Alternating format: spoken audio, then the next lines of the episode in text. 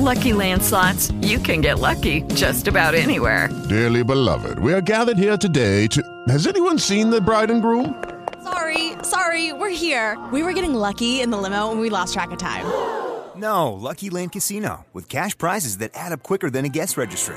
In that case, I pronounce you lucky. Play for free at LuckyLandSlots.com. Daily bonuses are waiting. No purchase necessary. Void where prohibited by law. 18 plus. Terms and conditions apply. See website for details.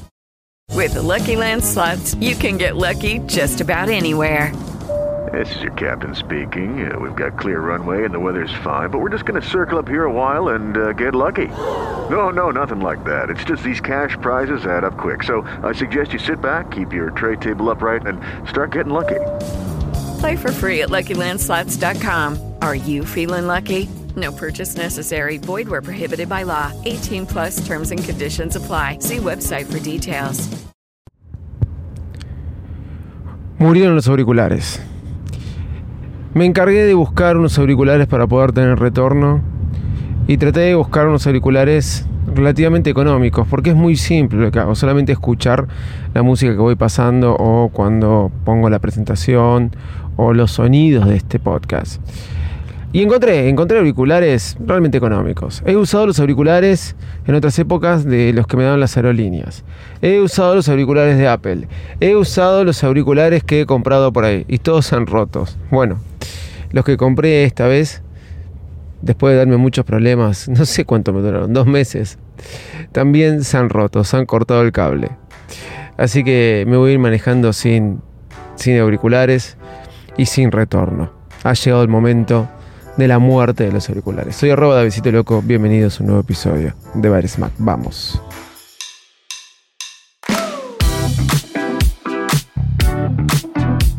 Baile Smack, el podcast Baile, Baile Smack, el podcast más des, Smack, el podcast más desprolijo del mundo.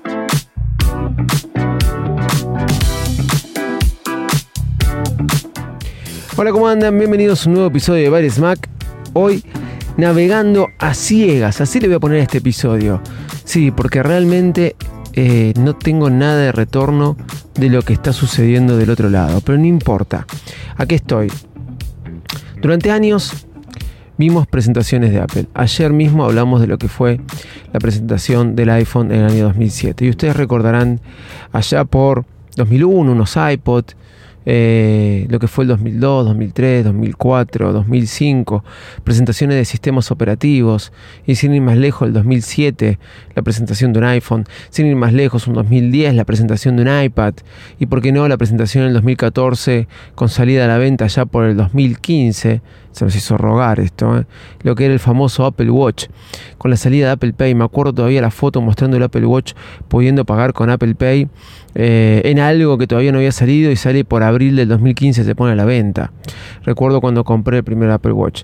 ¿Qué, eh, qué packaging que tenía el Apple Watch?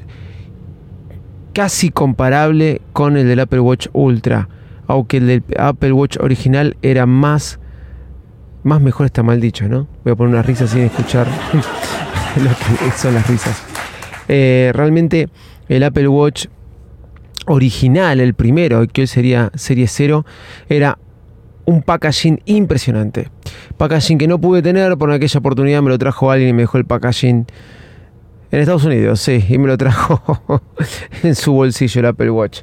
Así fue. Le dije, ¿por qué hubieras traído el packaging? No hubieras pagado lo que tenías que pagar, no me importaba, le dije yo. Pero no importa.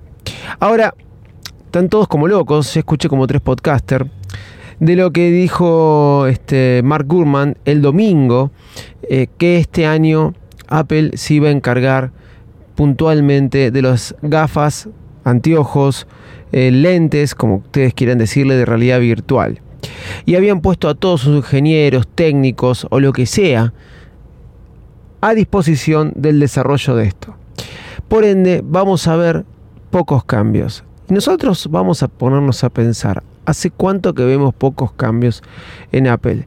Lo que cambia es el tamaño, el diseño, eh, en algunas oportunidades, pero no nada innovador. Yo festejo que aparezca un nuevo producto. Obviamente, obviamente, hubo épocas donde los saltos dentro del año eran más impresionantes. Inclusive con software. Nosotros nos olvidamos de lo que fueron las presentaciones de, iLife, que hoy nadie habla. Es más, yo te digo iLife, y si vos sos nuevo en el mundo de Apple, no tenés ni idea de lo que es iLife. O no tenés ni idea de lo que es una iMovie. Pero iMovie es un excelente programa para edición de videos, y lo es actualmente. E inclusive sufrió una actualización para el iPad y para el iPhone qué pasó sin pena ni gloria o muchos no le prestaron atención con guiones preestablecidos de tomas para que pueda realizar. Esto pasó el año pasado y nadie le prestó mucha atención. Nadie se acuerda de lo que es el iWeb, que para que un programa dentro de iLife para que puedas hacer páginas web. Nadie, he hecho páginas web con eso y las he subido a través de otros servidores. Nadie se acuerda lo que era iDVD, un programa para que puedas hacer el menú de DVD. Hoy nadie mira un DVD o nadie crea un DVD para ver, pero vos podías hacer un DVD con las fotos de tu casamiento, de tus vacaciones y eso dárselo a amigos, familia, etcétera y armar un menú con iDVD y armabas la plantilla, cosas muy locas. Eh, Hoy se llama iCloud, pero ya me olvidé cómo se llamaba, eh, el, eh, cómo era el iCloud anterior, no me puedo acordar. Miren, es muy loco. Se llamaba algo como iCloud, pero era... Eh, ay, no me puedo acordar, se me fue el nombre. El espacio que Apple tenía en la nube. Pero no importa. no recuerdo si llamaba iCloud también, pero se me vino este, se me nubló la mente, mi memoria. Pero había tantas cosas que presentaba Apple, no era solamente hardware, pero no importa. Yo no estoy quejándome de lo que presenta Apple no estoy quejándome si dicen que este año realmente nada va a sufrir un cambio salvo los iPhone poniéndole eh, Dynamic Island a todos los iPhone. Era algo que se veía venir. Le tenían que poner a todos los modelos Dynamic Island. ¿Por qué?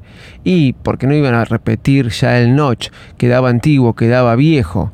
¿Qué va a suceder? Y los Pro, los iPhone Pro tendrán, digo yo, quizás en este 2023 un puerto USB-C que es lo que dicen, es todas cosas que se van a ver venir, eh, tendrán mejor pantalla, mejor procesador, realmente no sé cuál va a ser la diferencia entre los iPhone 15 y el 15 Pro. Pero luego no habrá cambios en los iPad, no habrá cambios en los Apple Watch, no habrá cambios en otras cosas. Es verdad, lo que muchos dicen. Eh, los Apple Watch se viene repitiendo el diseño hace tiempo. Se agrega un milímetro del Serie 7 al Serie 6, el Serie 8 mantiene lo mismo y hoy te apareció el Apple Watch Ultra. Lo que puede ser, acuérdense, no va a haber cambios en los Apple Watch, te puede aparecer un Apple Watch Ultra SE o un diseño de un Apple Watch 9 con el diseño del Ultra, qué sé yo. Va a haber juego en eso. iPad Pro, hay que cambiarla y no sé.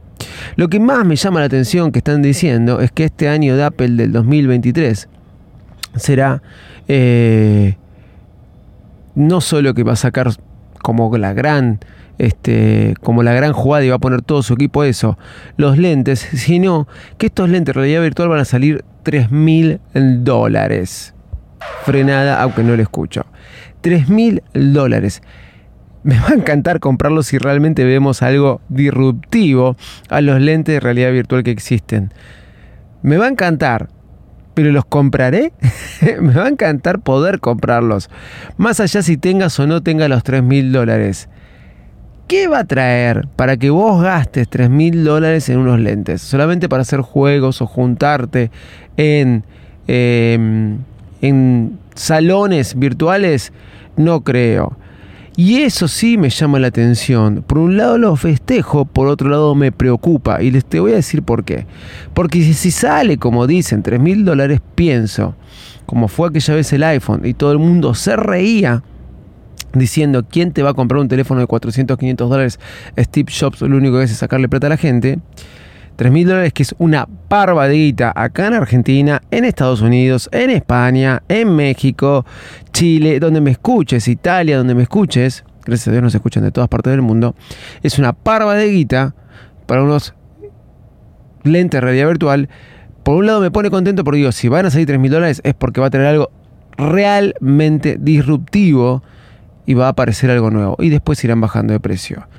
Eso es lo que me pone contento si realmente pasa. Lo que me preocupa, ahora diciéndolo bien, es que traigan más de lo mismo un poco mejorado y salgan 3 mil dólares solamente por ser Apple. Y eso sí me preocupa. este, porque van a ser un fiasco y los van a terminar bajando. Existe algo que se llama los HomePod. Yo tengo el primer HomePod, 400 dólares salió. Y después apareció el HomePod Mini. Quizás creo que mejor que los HomePod grandes. Yo aún tengo dos HomePod grandes, uno en la casa de mis padres, otro en mi casa. Y sigo usando esos. Nunca iré por el HomePod Mini. Supuestamente el HomePod grande que yo tengo se escucha mejor que el HomePod Mini. Pero el HomePod Mini es mejor que el HomePod grande. Primero porque sale 130 dólares. Segundo, porque entra mejor en donde lo pongas. ¿Sí? Es así. Y habiendo dicho esto, espero que los, los lentes realmente sean algo realmente, valga la redundancia, totalmente disruptivos. El año 2023 para Apple no sé si será con muchas novedades o no, pero parece que en breve, inclusive para WWDC, veremos lo que son estos nuevos lentes. Y el resto será más de lo mismo mejorado yo no me quejo. Te puedo dar un año de changüí, digamos. No, Apple. Soy arroba Davidcito Loco en Twitter, arroba David.patini en Instagram, arroba Podcast, también en Instagram, arroba Davidcito Loco, pero la última es un cero en TikTok. Y me pueden encontrar en YouTube como arroba Chau y muchas gracias.